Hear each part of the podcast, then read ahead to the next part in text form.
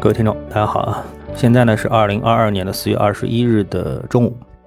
，A 股市场呢已经是收盘了。那么今天呢，我们看到啊，这个 A 股市场啊是出现了下跌啊，而且呢，基本上上午呢都是属于单边下跌，而且啊，我们看到呢是这个呃黄线啊，也就是非权重指数呢，它是领跌。那么上证指数呢，它的权重指数跌幅啊，也就是说我们看到的爆盘是跌了百分之一点六啊，但实际呢，它的非权重指数呢是跌了百分之二点四二啊。那么在创业板里面呢，它的非权重指数的跌幅呢达到了百分之二点六八，而爆盘的跌幅呢是呃百分之一点四六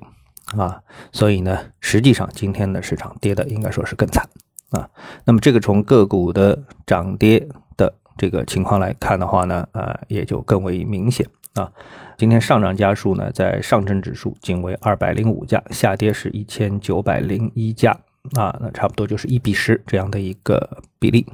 今天的上午的跌停的家数呢，是到了四十八家啊，涨停家数是二十七家啊。这一般正常情况下面呢，涨停的家数都是远远超过跌停的家数的。啊，呃，这个呢就是目前市场的一个情况。那么大家肯定要问原因，对吧？大家继续再来说原因。那这个原因呢，我觉得昨天啊，或者说连续两天，我都在从这个外汇市场的角度来考虑呃市场的一个问题啊。那么今天呢，我们来看这个外汇市场啊，继续关注美元对人民币的这个汇率。那我们发现啊，人民币这个汇率呢，早盘又出现了一个什么？出现了一个呃开盘冲高。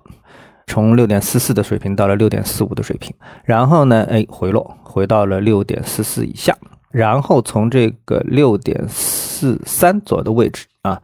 直接一把拉到了六点四六，又是刷新了这个日线的一个新高。那也就是说，这么走下去的话呢，基本上啊，这个人民币的一个贬值的趋势就形成了。啊，这几乎是一种势啊，这是一种势。那么这种势呢？呃，我们知道，在这个呃不是特别受控制的市场当中，特别像就是说啊，以美元对日元啊，也就是日元为例啊，一旦启动之后啊，可以说势不可挡啊，从最低一百零二啊涨到了现在是一百二十九啊，这个涨幅是非常的惊人，折算到人民币，其实这是一个相当惊人的一个数字啊，对于我们已经习惯于啊在这个水平上面的呃看待人民币汇率的。呃，这个关心金融的人来说啊，这是一个非常惊人的一个空间的想象啊。那么外汇会人民币汇率的贬值会迎来什么样的一个结果呢？因为相信啊，熟悉资本市场、熟悉啊对外贸易的这个进出口的这样的一些投资者而言的话，那么对这个问题其实已经不是第一次思考了。啊，那么我们都知道啊，从一个外贸导向型的这个企业来说，就是说像我们这种顺差的一个这个这个国家来说的话呢，呃，人民币贬值呢，对于出口是有利的，啊，对出口有利的。就像我们前两天说的啊，就是当日元汇率出现下跌的时候，那日元的这个代购啊，日本的这个日日货的代购，它的这个生意就会比较好。为什么呢？因为以日元计价的商品啊，它就跌了。啊，它就跌了，人民币就升值了啊，所以你原来能买到的这个东西啊，它就便宜了啊，所以呢，对于出口企业来说它是有利的啊，但是呢，对于原料进口企业来说呢就不利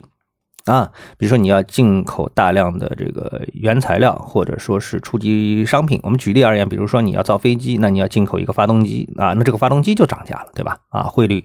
汇率这个这个贬值之后，你进口这个发动机就涨价了。然后呢，如果说你是这个进口很多初级产品，比如说石油啊，原油是用美元来计价的，那原油本身价格如果在涨，再加上人民币贬值，那你的这个原油价格就更高。那么加上其他大宗商品，其实毫无疑问都在此列啊，比如说食品。那如果我们进口，我们我们其实大家都知道，我们需要进口大量的这个呃初级产品。啊，我们也出口很多东西，但是我们要进口大量初级产品啊，比如说大豆啊、粮食，呃，其实我们要进口的东西太多了啊，还有那种这个我们为什么要进口澳大利亚的这些铜啊、铁矿石啊等等，那么所有这些东西其实都是用美元计价的啊，所以人民币呃出现这个贬值啊，不管它是。快速贬值还是可预期的，或者是贬值到一个相当的一个高度的话，那么对于我们整个的经济的影响，那一定是非常大的，啊，一定是非常大的。所以，我们从今天的板块来看一下大致的这个端倪的话呢，我们就会发现啊，出口型的企业行业呢，今天呢这个跌的就少，甚至于涨啊。这个在这么下跌的情况下，我们看到，呃，行业涨幅居前的是服装家纺、小家电啊、纺织制造啊。那么这个呢是，这个是我们说啊，这个人民币贬值是有利的啊，人民币贬值是有利的。当然，我们来看这个跌幅榜呢，我们就看到啊。刨除和疫情相关的景点啊、酒店啊这些，今天出现了大幅的回调。那我们看到像化肥、磷化工这些，基本上就是应该说是它会受原材料进口的影响就会很大。所以这些方面呢，随着人民币这个汇率的一个贬值，我想啊，作为投资者啊，这个就需要清醒的认识到这一点，这一因素可能会在是这段时间啊，除疫情之外，主导市场行情的一个非常重要的因素啊。好，谢谢各位啊，我们下午收盘时间再见。